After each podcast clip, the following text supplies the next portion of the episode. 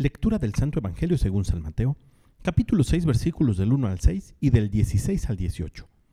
En aquel tiempo Jesús dijo a sus discípulos, Tengan cuidado de no practicar sus obras de piedad delante de los hombres para que los vean.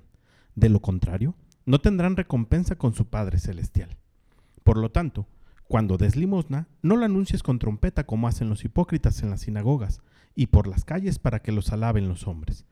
Yo les aseguro que ya recibieron su recompensa. En cambio, cuando tú des limosna, que no sepa tu mano izquierda lo que hace la derecha, para que tu limosna quede en secreto. Y tu Padre que ve lo secreto, te recompensará. Cuando ustedes hagan oración, no sean como los hipócritas, a quienes les gusta orar de pie en las sinagogas y en las esquinas de las plazas, para que los vea la gente. Yo les aseguro que ya recibieron su recompensa. Tú, en cambio, cuando vayas a orar, entra en tu cuarto, cierra la puerta y ora ante tu Padre que está allí en lo secreto y tu Padre que ve lo secreto te recompensará. Cuando ustedes ayunen, no pongan cara triste, como esos hipócritas que descuidan la apariencia de su rostro para que la gente note que están ayunando. Yo les aseguro que ya recibieron su recompensa.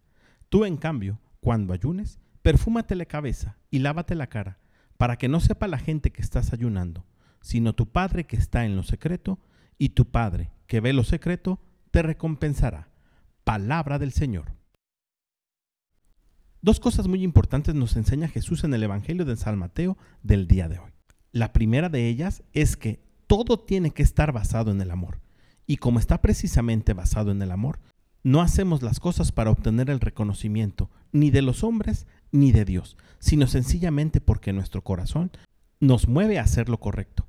Y si no está sucediendo así, si analizas y consideras que hay un poco de vanidad y protagonismo en las obras que estás haciendo, es momento de pedirle al Espíritu Santo que purifique nuestro corazón, que todas nuestras acciones sean movidas exclusivamente porque Dios nos ama y estamos correspondiendo ese amor.